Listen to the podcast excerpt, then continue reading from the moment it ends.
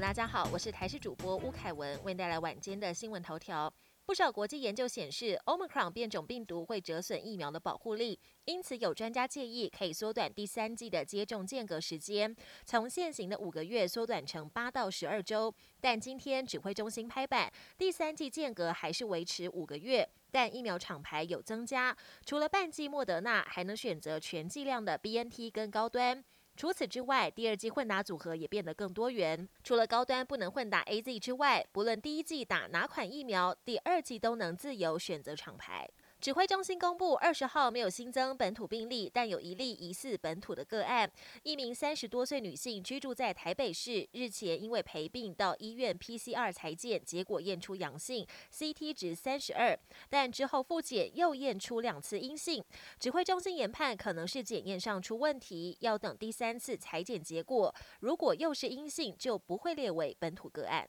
面对李静蕾三天核弹级爆料，王力宏终于在二十号中午在网络上公开致歉。他提到自己左思右想，觉得男人还是应该承担起所有责任，还说这一切都是自己的错，也郑重道歉，并强调会暂时退出工作，留时间陪伴家人，弥补风波带来的伤害。而在王力宏发出道歉文之后，李静蕾也回应不会对王爸爸跟王力宏提出告诉。两人看似准备停战，但网友似乎对王力宏的道歉文不买单，在他的脸书留言板狂酸道歉没诚意，劝他永远不要再回演艺圈。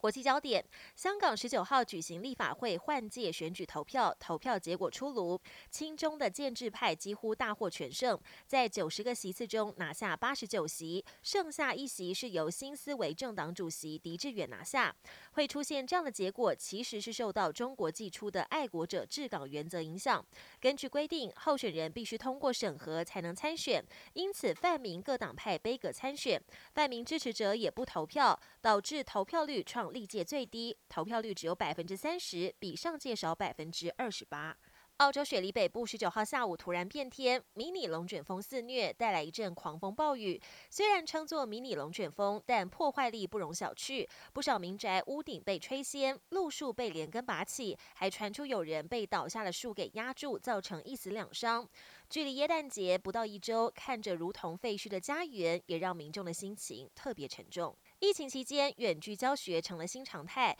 南韩大学生开发出了一套 AI 城市，让打瞌睡、偷懒的学生无所遁形。这套城市还可以侦测路上斗殴的行人，并发出警示。本节新闻由台视新闻制作，感谢您的收听。更多内容请锁定台视各界新闻与台视新闻 YouTube 频道。